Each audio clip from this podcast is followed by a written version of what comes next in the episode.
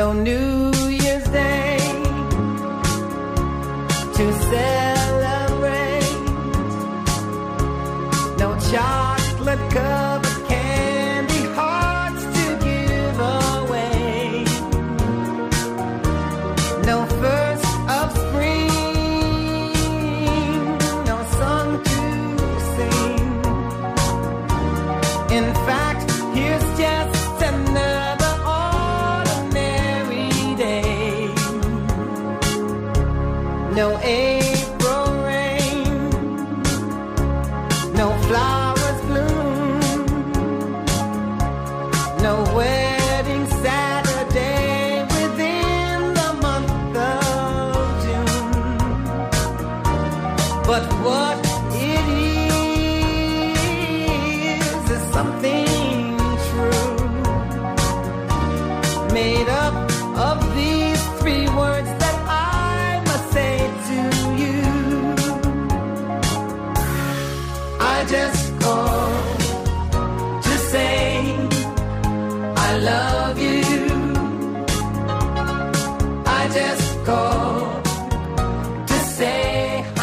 Buenas noches a todos, bienvenidos a la liturgia de la semana, donde vamos a escuchar una llamada hoy. Vamos a dedicar este programa a fijarnos, en primer lugar, en esa llamada que el Señor hace, que dirige hacia cada uno de nosotros a vivir en santidad, a vivir en felicidad, y cómo esa llamada la hace por medio de la Iglesia, la hace por medio de la celebración de la Iglesia, como la hace también por medio de la liturgia. En este que estamos ya comenzando cuarto domingo del tiempo de Pascua, pues vamos a fijarnos en esa llamada que el buen pastor nos hace a vivir eh, felizmente. Y lo vamos a hacer a partir de la celebración de los sacramentos, lo vamos a hacer a partir de la liturgia de la Iglesia. ¿Cuál es la propuesta para este programa, para esta hora de reflexión, de formación también eh, que les ofrecemos en Radio María? Vamos a comenzar comentando la liturgia de la semana. ¿Qué vamos a celebrar? ¿Qué vamos a escuchar? ¿Qué vamos a vivir en esta cuarta semana del tiempo pascual? Desde este domingo, domingo eh, que ya hemos comenzado con el rezo de las vísperas y hasta el próximo. Después nos vamos a acercar a la jornada de oración por las vocaciones, porque el Señor llama y esa llamada que el Señor hace es una llamada a vivir con Él, es una llamada a anunciar su nombre. Vamos a acercarnos a ver qué, en qué consiste esa jornada de oración por las vocaciones que nos va a llevar a un tema del que vamos a charlar un poquito, del que vamos a hablar un poquito también, que es la adoración eucarística. Por algo que se nos va a contar, vamos a hablar sobre la adoración eucarística, a dar como algunas pautas por si pueden ayudar a, a- a la hora de celebrar la adoración eucarística. Hablamos de celebrar. Fíjense, la adoración eucarística no es, una, no es una oración personal, sino que es oración de la iglesia, oración litúrgica. Y por lo tanto, se somete a una serie de normas que lo que hacen es asegurarnos la eficacia de su acción. Y si nos da tiempo, pues nos acercaremos también a hablar de los santos. Los santos. ¿Qué dice el Directorio para la Piedad Popular de la Liturgia acerca de la celebración de los santos? Un tema muy interesante, ¿no? ¿Cómo se celebra a los santos en la liturgia de la Iglesia? Daremos alguna serie de pautas también que nos pueden ayudar a este tipo de celebraciones. Por último, pues si nos da tiempo, pues eh, abriremos las líneas para hablar un poquito entre todos, para mm, compartir qué nos ha eh, sugerido esta hora. Eh, escuchamos un poco de música y comenzamos con la liturgia de la semana.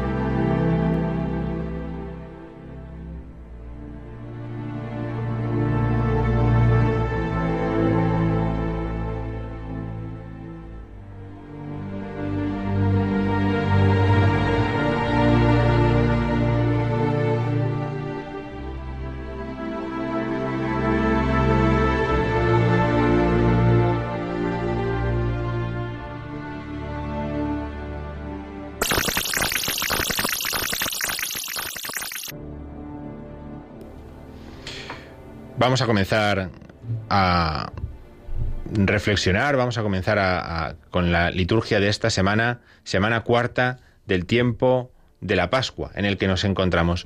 No podemos perder de vista que nos encontramos en el tiempo pascual, porque si perdemos esto de vista no entenderemos lo que vamos a celebrar. Este cuarto domingo de Pascua se llama tradicionalmente Domingo del Buen Pastor, ¿verdad?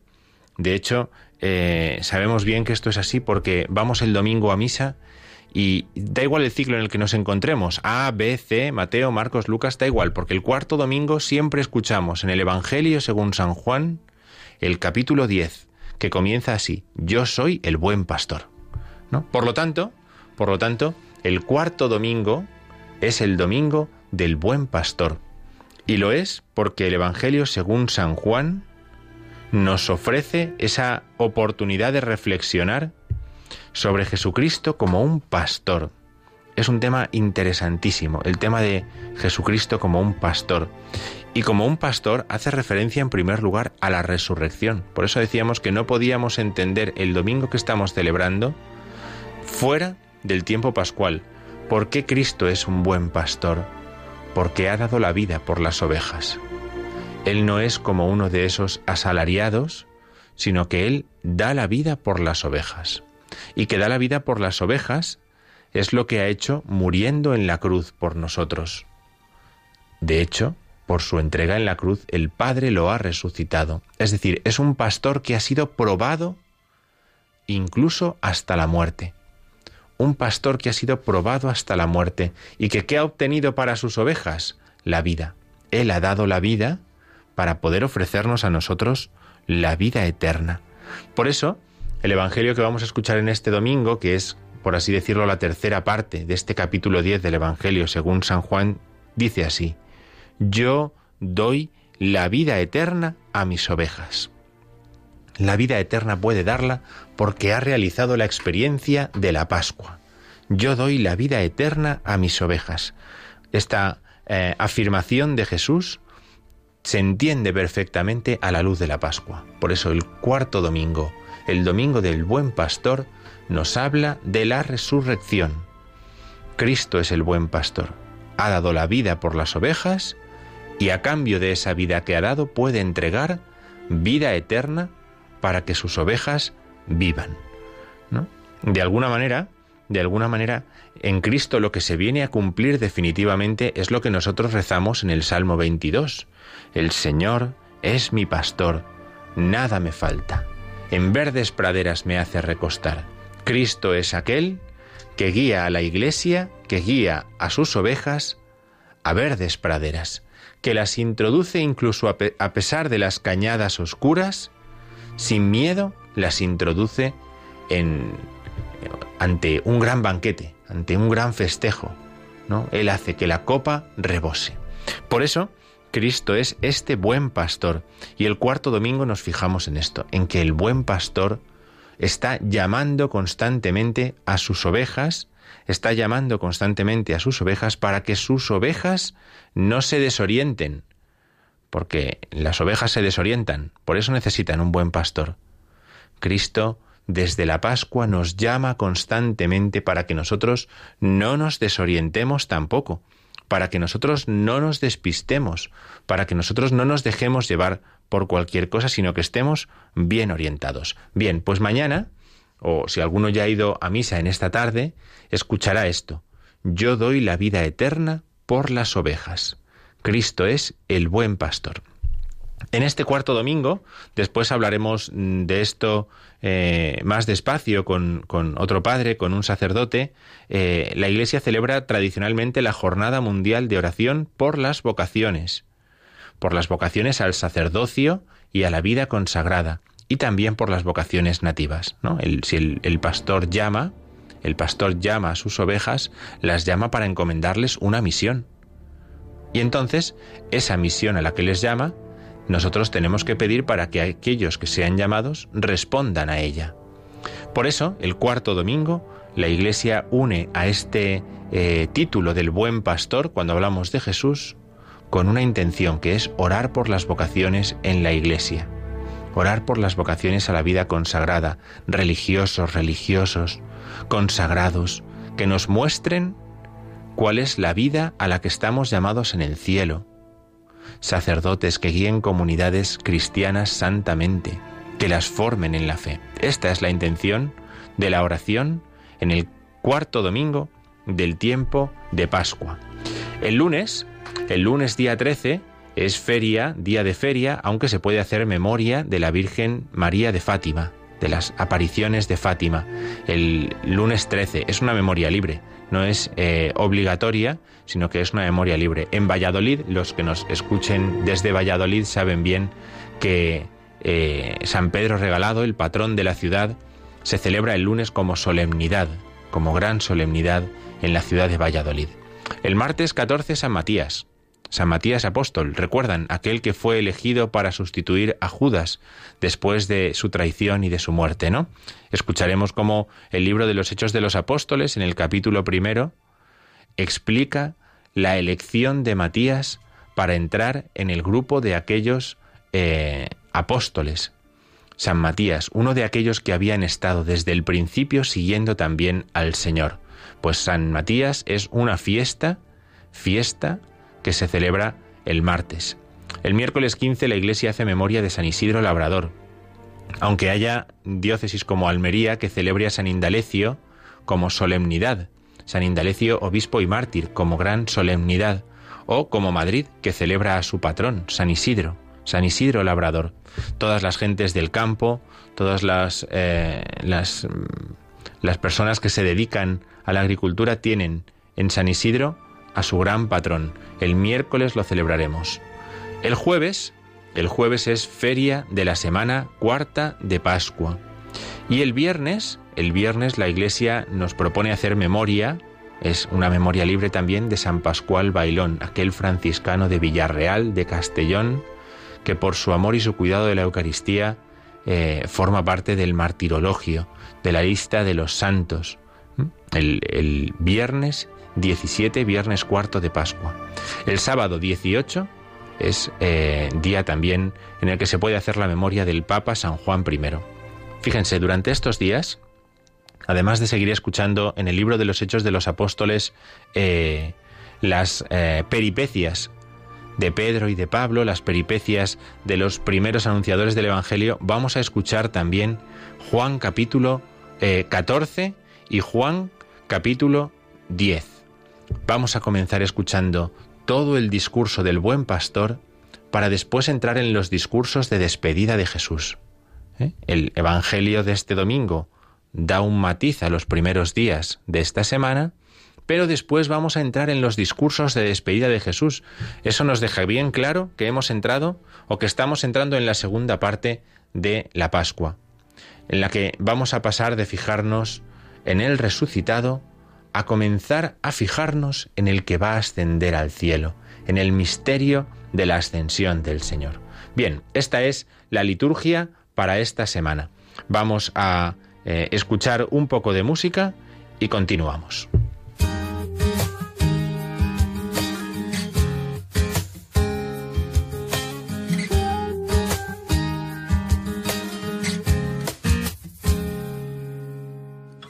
Respirar el aire de tu casa, disfrutar de tu fragancia y llenarme de ti.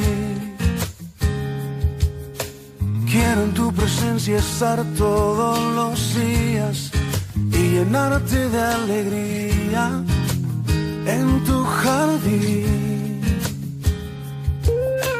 Quiero estar tan cerca que te pueda respirar y un solo latido pueda yo escuchar. Quiero estar tan cerca que te pueda yo tocar y que tu pureza pueda yo imitar. Quiero ser tu amigo quiero estar contigo. Padre Antonio Secilla, buenas noches. Buenas noches, Diego. ¿Qué tal estás? Fenomenal, muy bien, muy contento. Bueno, con va- la jornada de oración mundial por las vocaciones. Muy bien, esto es de lo que vamos a hablar ahora eh, un poquito. Hemos estado hablando del Domingo del Buen Pastor, ¿no? De, al Sí. principio del programa, para explicar un poco este cuarto Domingo de Pascua, el Domingo del Buen Pastor. Eh, hemos dicho Sí. que tradicionalmente es el, do- el domingo también que se dedica a orar especialmente por las vocaciones, ¿no? Eh, tú Sí, que eres eh, formador del Seminario de Madrid, que eres además también responsable del Secretariado de Pastoral Vocacional de la Diócesis de Madrid, eh, ¿nos puedes explicar un poco en qué consiste esta jornada de oración por las vocaciones?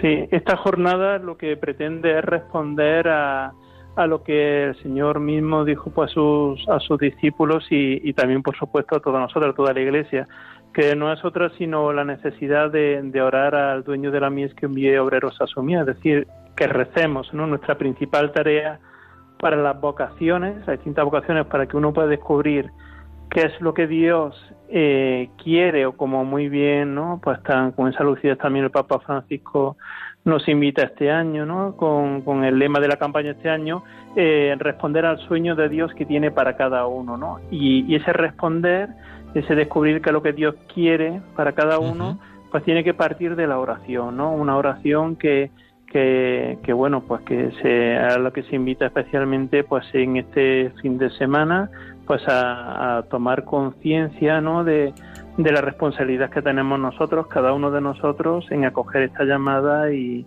y rogar al dueño, ¿no? Orar, ¿no? Para que el Señor envíe obreros a su mies. Eso es, pero tú ya me has hablado, fíjate, de, de, de un fin de semana. Yo hemos comenzado hablando Sí. de una jornada y esto ya se ha desbordado, ¿no? Y entonces estamos hablando Sí. de un fin de semana. ¿En qué consiste? Sí. ¿Cómo, ¿Cómo se celebra, al menos en la diócesis de Madrid, cuál es el planteamiento que se ofrece eh, para, para toda la Iglesia en esta celebración? Pues yo he ido descubriendo eh, mm, que, que en la Iglesia de Madrid ocurre algo pues muy singular, ¿no? Porque esta conciencia de orar por las vocaciones, pues como que está, está muy, muy presente. Entonces, eh, esto que empezó ayer a las 8 de la tarde con un encuentro de jóvenes, ¿no? Y que a continuación en media fue como una vigilia con el señor cardenal, a partir de ahí, a las 11, a cada hora hay un grupo que puede ser un movimiento, puede ser una parroquia, arciprestazgo, una realidad no eclesial, por la que se, se vienen a la capilla del seminario, eh, están ante el Señor y, cada uno con la oración conforme ellos consideran que, que pues con- conforme a su carisma o, con- o cada uno conforme lo que lo que va viendo, ¿no? Eh, pues están orando, ¿no? Orando al Señor para que envíe pues vocaciones y es muy muy bonito también no porque eh, lo que está lo que estamos haciendo es como eh, un poco visibilizar lo que más de 4.500 personas hacen cada mes ¿eh? en la cadena de oración más de 4.500 personas cada mes están orando por las vocaciones en Madrid, ¿no? Y este fin de semana, pues un poco como que se visibiliza eso, ¿no? Podemos ser, podemos constatar eh, esa responsabilidad, ¿no? Que tiene la Iglesia y que han asumido y que quieren llevar a cabo. esta iniciativa, esta iniciativa tan bonita que, que- que estáis realizando, que estáis llevando a cabo eh, en, en- en la iglesia en Madrid, mm, dices que la hacéis ante el Señor. La hacéis ante Sí. el Señor, es decir, eh, expus- exponéis el Santísimo Sacramento, ¿no? Lo expusisteis el viernes, ayer por la tarde, noche, ¿no? Y, y Sí. se continúa así hasta cuándo y, y por qué, por qué, por qué el, el deseo de hacerlo de esa manera. Sí, es hasta mañana, domingo, a las 8 de la tarde, ¿no? Es hasta las 8 de la tarde. Lo que quiere, lo que si quiere de un poco también recoger con esta iniciativa es la llamada del Señor a que nuestra oración tiene que ser una oración continua. ¿eh? Tiene, tenemos que orar siempre, es lo que viene a decir el Señor, ¿no? Y, y es lo que de esta manera se quiere, se quiere recoger, ¿no? O sea que todos nos tenemos que unir a la oración de toda la Iglesia, ¿eh? uniendo ese, ese granito, ¿no? Esa, ese Padre Nuestro, esa oración, esa súplica, que uniéndose a los demás es una oración continua ante el Padre para que envíe, ¿no? Pues, pues las distintas vocaciones que puede ser bien al matrimonio, a la vida consagrada o al sacerdocio, ¿no? O también, por supuesto, pues dentro de eso se recogería también algo más específico como puede ser también pues la pues la llamada a la misión, ¿no? Pero bueno, eso forma parte de lo que es la vida de la Iglesia también, claro. Muy bien, entonces eh, 48 horas entonces, de viernes por la Sí, tarde, sí, noche sí. a domingo por la tarde, noche, ¿no? 48 horas. Ininterrumpido mañana, tarde y noche. Sí, sí. Vais a acabar el lunes, vais a tener que de- mm, dar siesta larga, porque si no, esto no hay quien lo aguante, ¿no? Sí, bueno, da- el Señor da fuerzas para llevarlo a cabo y bueno, esto también se lleva a cabo, gracias a Dios, en un, con un equipo de la de Secretario Pastoral Vocacional, pero también con, con la ayuda ¿no? de los seminaristas, de los formadores también de, del seminario ¿eh? y bueno, pues gracias a ellos también pues está todos los grupos pues se procura que, que estén bien acogidos, ¿no? tanto a la llegada como después de la oración para que se sientan también como en su casa, ¿no? Que es de lo que se trata también. Muy bien, pues como decía, como decía Antonio, qué importante es que esto sea como un germen, ¿no? Como una semilla que se, que se planta, ¿no? Y que tiene que Sí. dar fruto no solamente en la vida de la Iglesia, sino en la vida de cada uno, eh, fomentando la oración continua, ¿no? O sea, no solamente Sí, que en sí, la Iglesia sí. en general haya una oración continua, sino también mm, lo que es en la vida de cada uno de nosotros, ¿verdad? Sí, sí, totalmente. O sea, no, no se trata solo de decir que, que este momento es para el Señor, ¿no? Sino que nuestra vida también la hagamos pues oración, eh, pues ofreciendo, ¿no? También que hagamos ofrecimiento de nuestra vida, que tengamos como esa presencia del Señor constante.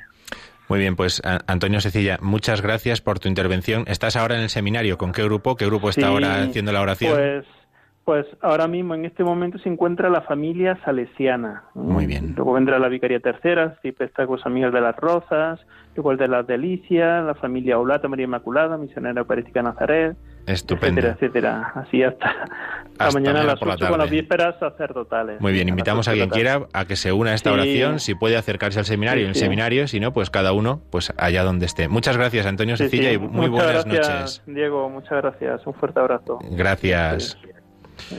Pues escuchamos un poco de música y seguimos con el programa. Vamos a hablar ahora eh, de la adoración eucarística. Sé que nos ha dicho el padre Antonio que eh, están haciendo adoración eucarística desde ayer por la tarde hasta mañana por la tarde. Vamos a hablar un poco sobre la adoración eucarística también para eh, profundizar un poco en esta realidad litúrgica de la celebración de la Iglesia. Escuchamos un poco de música y seguimos. Vamos a escuchar a Dorote Devote.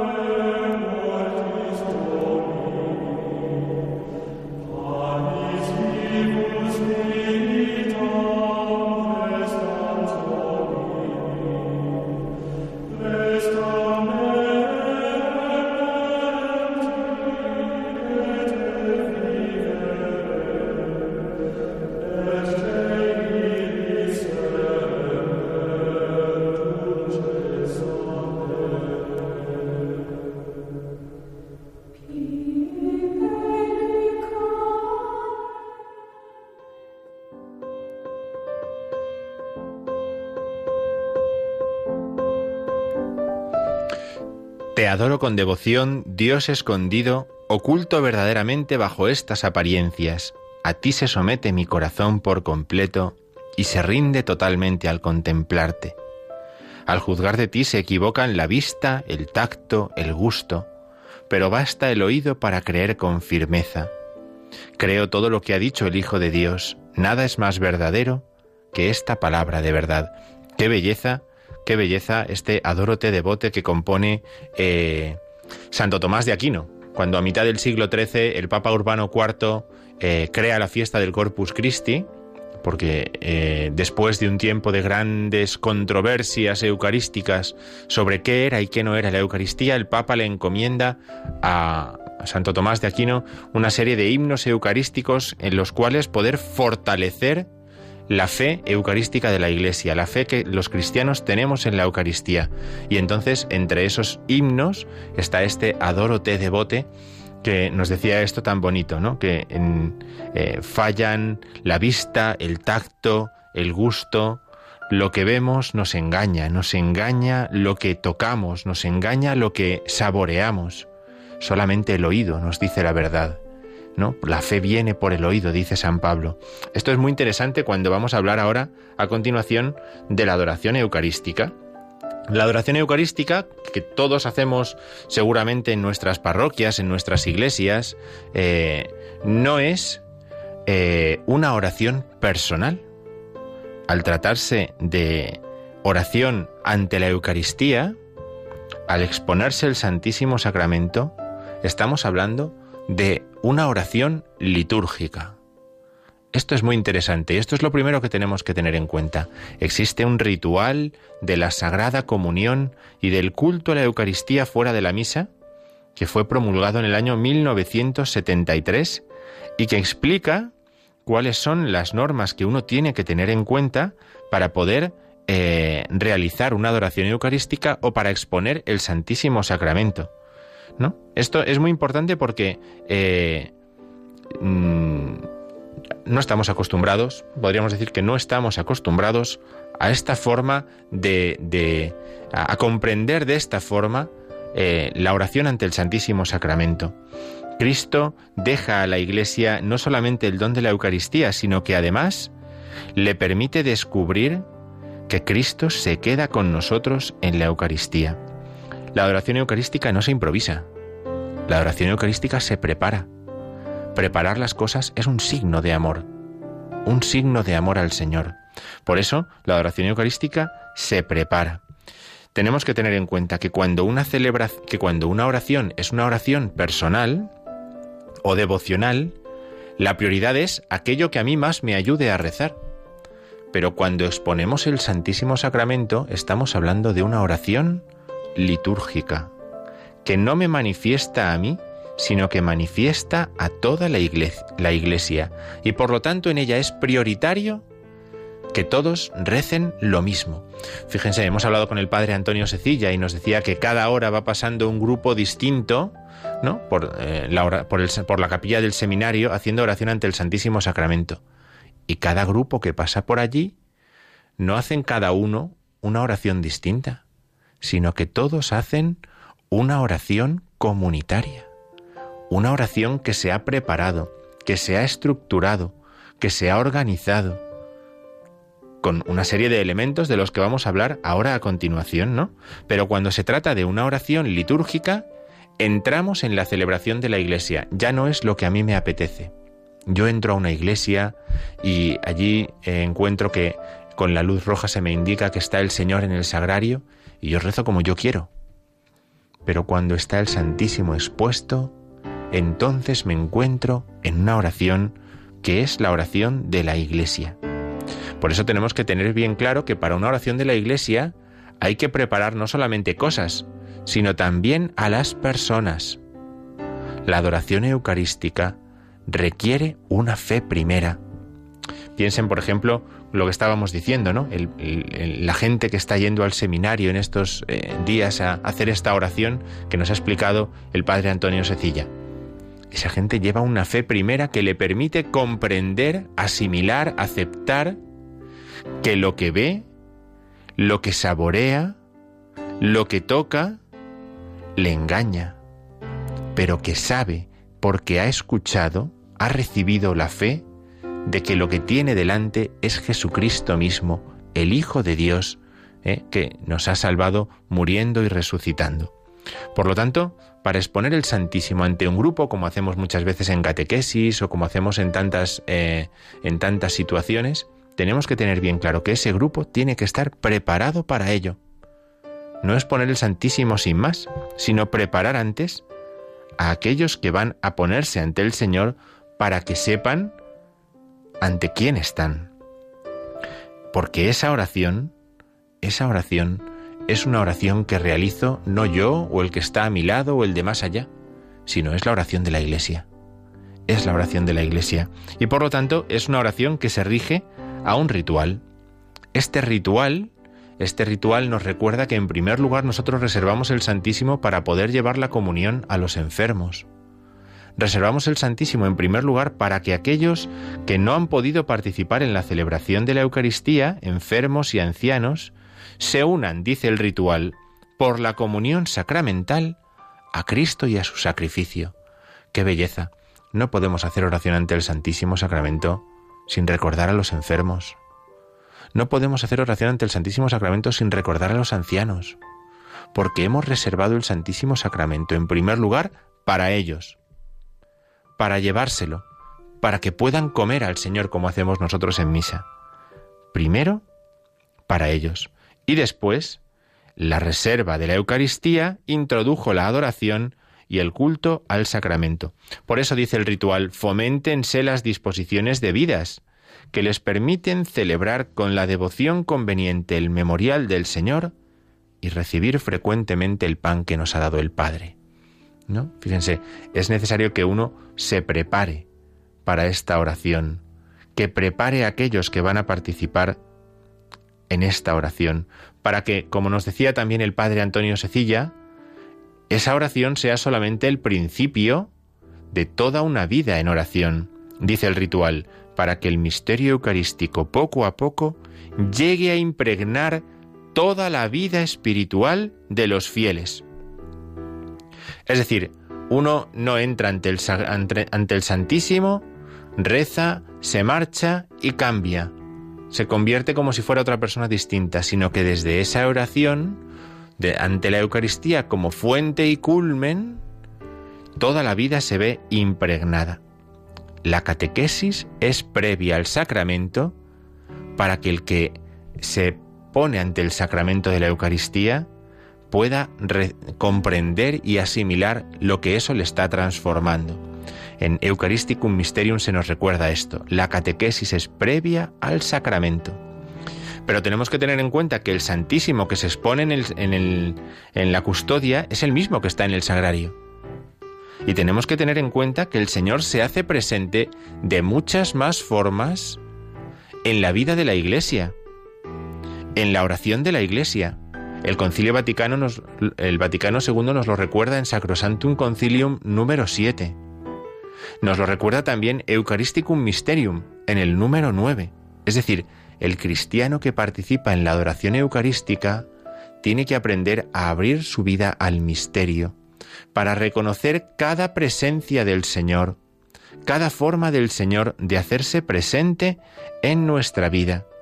Y así, como también hemos escuchado al Padre hace un ratito, ofrecer toda la vida al Padre por la fuerza del Espíritu Santo, en el Espíritu Santo. ¿eh?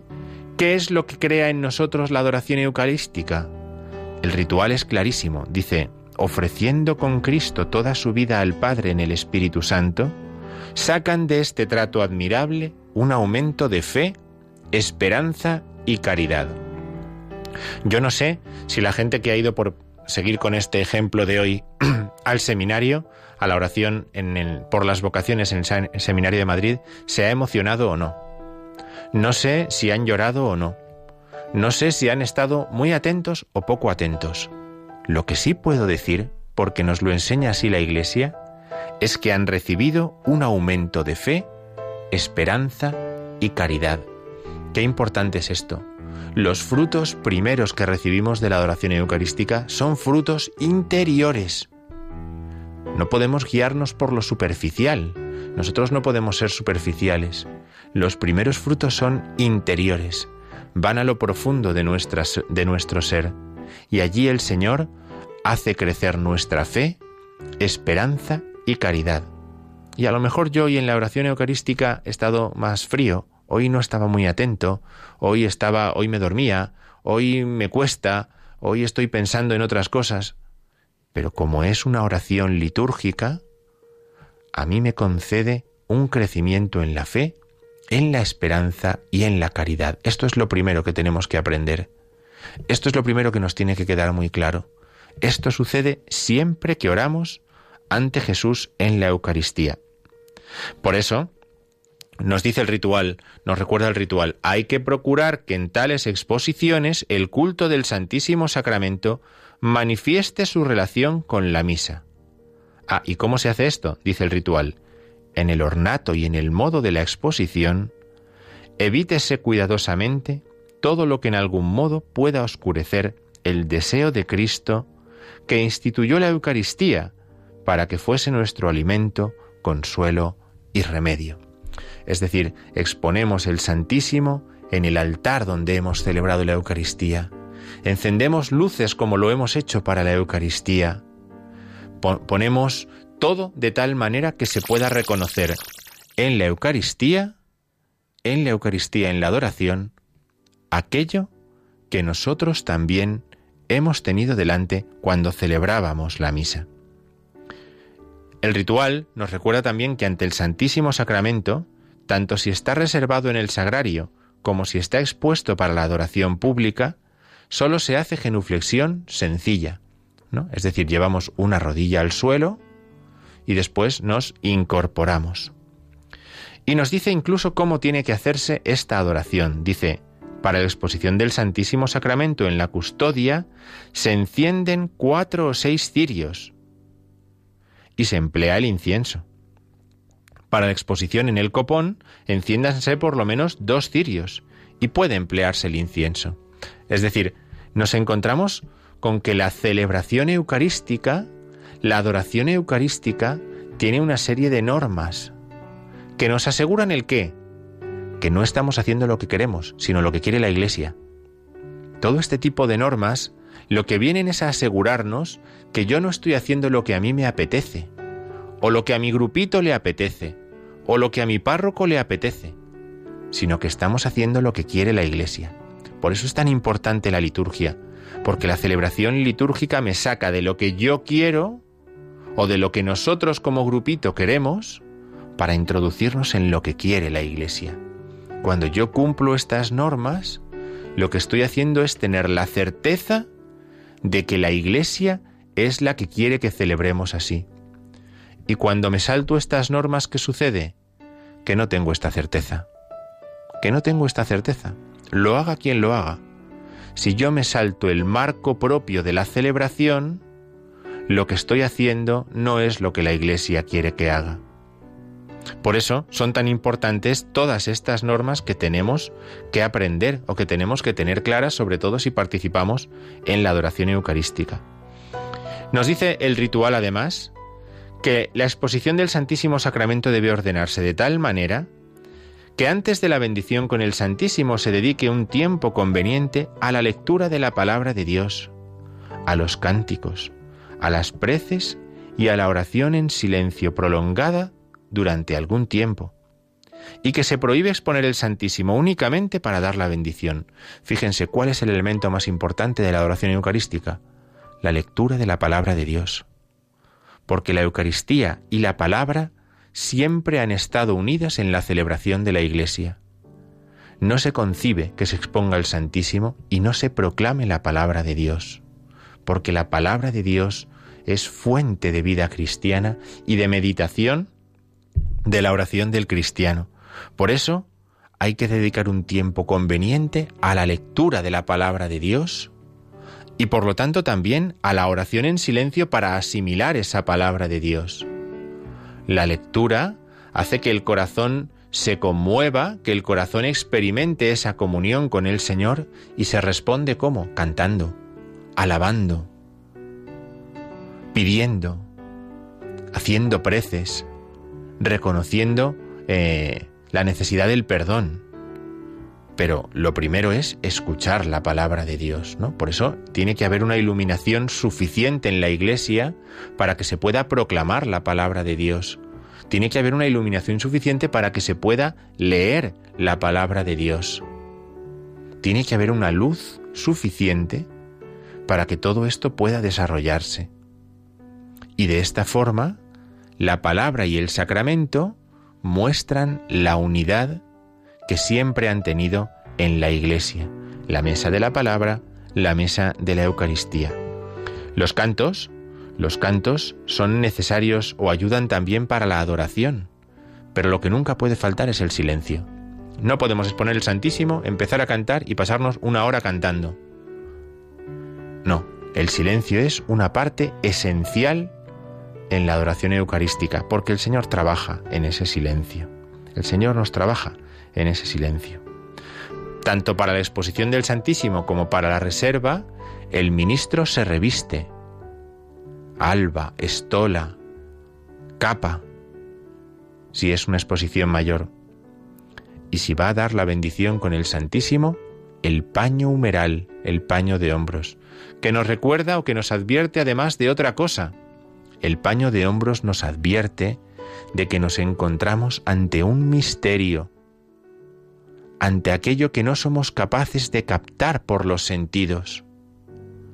Por eso, el paño de hombros lo que nos dice es, el Santísimo está en el altar. El Santísimo no se toca, con el Santísimo no se juega, no se le pasea.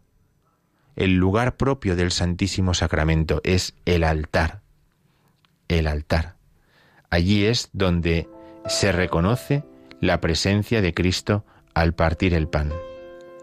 Por eso, algunas de estas pistas nos pueden servir también para cuando hagamos nosotros adoración eucarística. Ante el Santísimo se puede rezar cualquier parte de la liturgia de las horas. Podemos hacer una vigilia con textos, podemos hacer un vía lucis, podemos hacer un rezo del rosario, podemos eh, hacer todas estas cosas, pero tenemos que tener en cuenta esto. El Señor es adorado en gloria, es adorado en gloria, no como iba por los caminos, sino adorado en gloria. No se juega con Él, no se le toca, no, no es necesario tocar la custodia, ni besarla, ni... No, no, no. Del altar al sagrario, del sagrario al altar. ¿no? Y eso es lo que nos recuerda el paño de hombros. Bien, estas son solamente algunas pistas, algunas pistas, ¿no? Al final de la adoración, el sacerdote nos bendice con la custodia, con el Santísimo. Igual que al final de la misa, el sacerdote nos da la bendición, la imparte con la mano, al final de la adoración eucarística, y esto es lo último que se hace en la adoración eucarística, se da la bendición con el Santísimo. Y después de dar la bendición con el Santísimo, el Santísimo se reserva. Porque después de la bendición, ¿qué hacemos? Pues como en la misa, se nos da la bendición, se nos despide y nos vamos. Bien, algunas pistas por si nos pueden servir para la adoración eucarística. Vamos a continuar con el programa, vamos a escuchar un poquito de música, vamos a escuchar un poquito de música y aprovechando que esta semana tenemos muchos santos, ¿no? Tenemos a Matías, San Isidro, Labrador, tenemos a, San Pascual Bailón, tenemos gran cantidad de santos en el calendario que celebrar, pues eh, vamos a hablar un poquito de cómo se celebra a los santos según el Directorio para la Piedad Popular y la Liturgia. Vamos a escuchar eh, en interpretación de Paniagua, de Eduardo Paniagua, eh, uno de los himnos a San Isidro, según el Códice de San Juan Diácono, Félix Fidele Munus. Escuchamos eh, un poco de este canto y continuamos.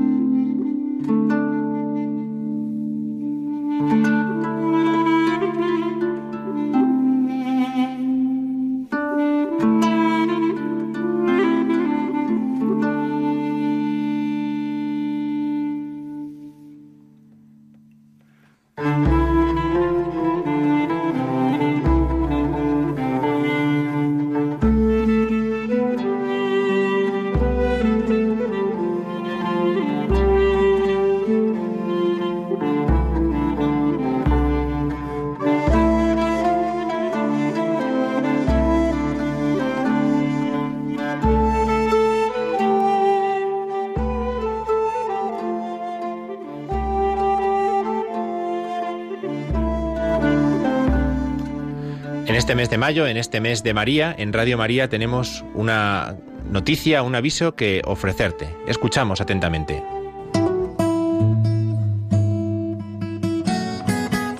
Id al mundo entero y anunciad el Evangelio a toda la creación, dijo Jesús a sus discípulos. También hoy el Señor quiere que seamos misioneros bajo el manto de la Virgen, Reina de los Apóstoles.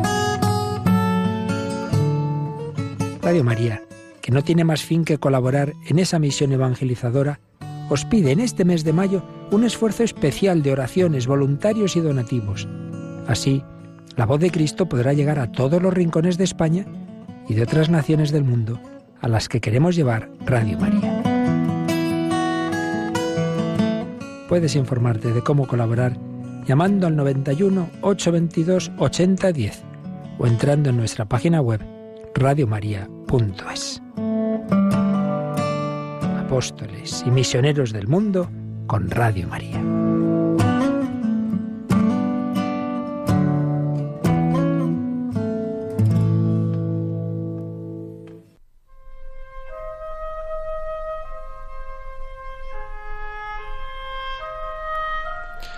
Oraciones, voluntarios y donativos. Así colaboramos cada uno en la medida de nuestras, posibili- de nuestras posibilidades en que Radio María pueda seguir haci- haciendo su gran labor eh, en tantos lugares, en tantos países, tantas horas del día. ¿no? El, esfuerzo de tanta gente pues eh, es un esfuerzo que tenemos que compartir para sacar Radio María pues cada día, eh, hacerla un poquito más grande, con nuestra colaboración, cada uno en la medida de sus posibilidades. Radiomaria.es, teléfono 91 822 8010. Continuamos con la liturgia de la semana. Vamos a acercarnos un poquito brevemente al Directorio para la Piedad Popular y la Liturgia. Este documento eh, del que ya hemos hablado varias veces de la Congregación para el Culto Divino y la Disciplina de los Sacramentos nos da una serie de pistas muy interesantes que tenemos que tener en cuenta también para celebrar a los santos. Para celebrar a los santos. Eh, a la manera de como de decálogo, a la manera como de decálogo así concreto, eh, dice lo siguiente, a partir de el número 208, en una serie de principios en este directorio para la piedad popular y la liturgia. El primero dice, para poder celebrar a los santos adecuadamente, es necesario comprender que la Iglesia es una, santa, católica y apostólica. Es decir, que es la actuación del Espíritu de Santidad, del Espíritu de Santidad, la que adorna, la que llena de santidad a los miembros de la Iglesia, ya en la tierra adornada de una verdadera, si bien imperfecta, santidad, dice Lumen Gentium, el Vaticano II en el número 48. ¿Vale? Tenemos que tener en cuenta que en la Iglesia se celebra a los santos porque la Iglesia ha recibido el espíritu de santidad. Segundo, tenemos que tener en cuenta también la comunión de los santos. Los santos forman una sola Iglesia y están unidos en el Señor por la acción del Espíritu Santo. Celebramos a los santos porque hay una comunión de los santos, un cuerpo, un cuerpo, como dice San Pablo. Tercero, la doctrina de la única mediación de Cristo no excluye mediaciones subordinadas, pero éstas se realizan siempre dentro de la absoluta mediación de Cristo. Aquí está muy clara la enseñanza de la primera carta de Pablo a Timoteo. El único mediador es Jesucristo. No hay una sola gracia que no recibamos por medio de Jesucristo. No existen gracias o mediaciones paralelas.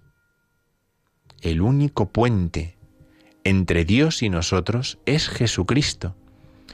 Y los otros mediadores, los santos, solamente se entiende su mediación unida y proveniente de la de Cristo, no en paralelo, no al margen, no sin Cristo, sino únicamente injertados en Cristo, ¿no? Como dice San Juan, injertados en Cristo.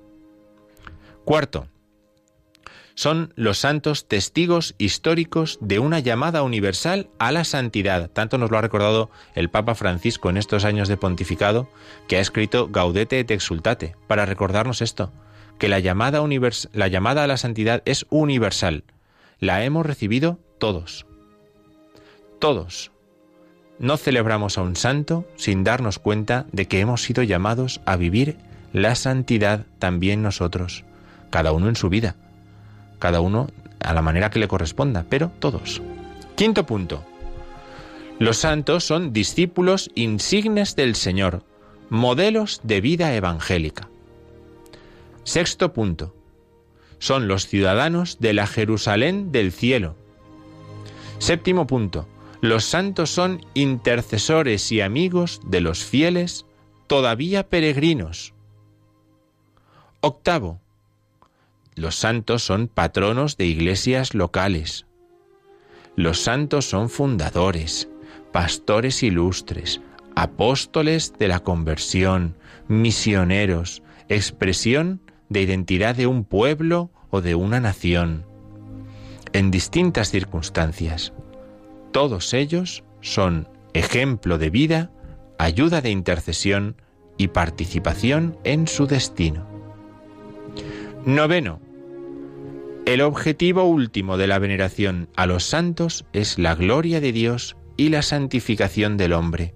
Qué importante, ¿eh? Fijémonos en esto.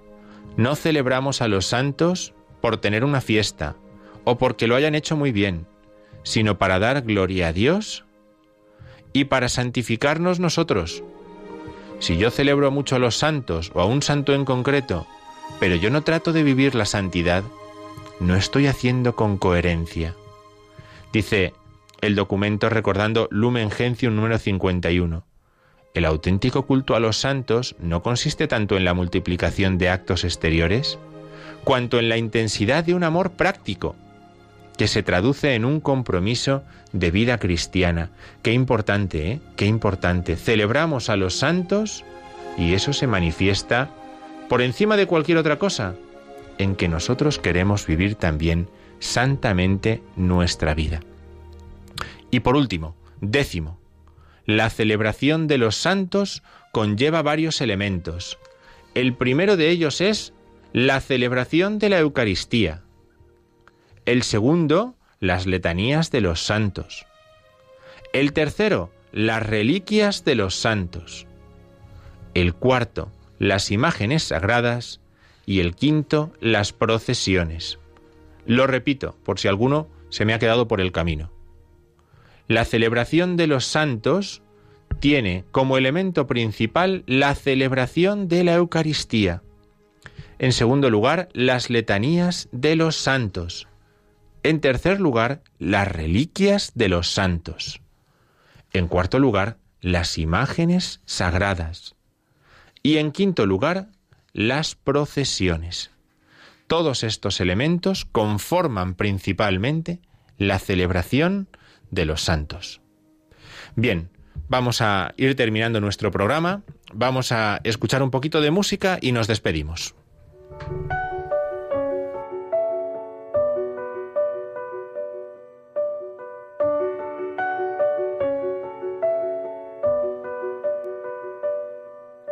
Cherchez d'abord le royaume de Dieu et sa justice. Et toutes choses vous seront données en plus. Alléluia, Alléluia.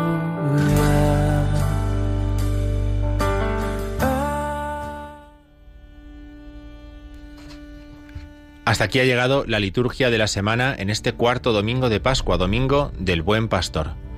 Nos escuchamos la semana que viene. Buenas noches a todos.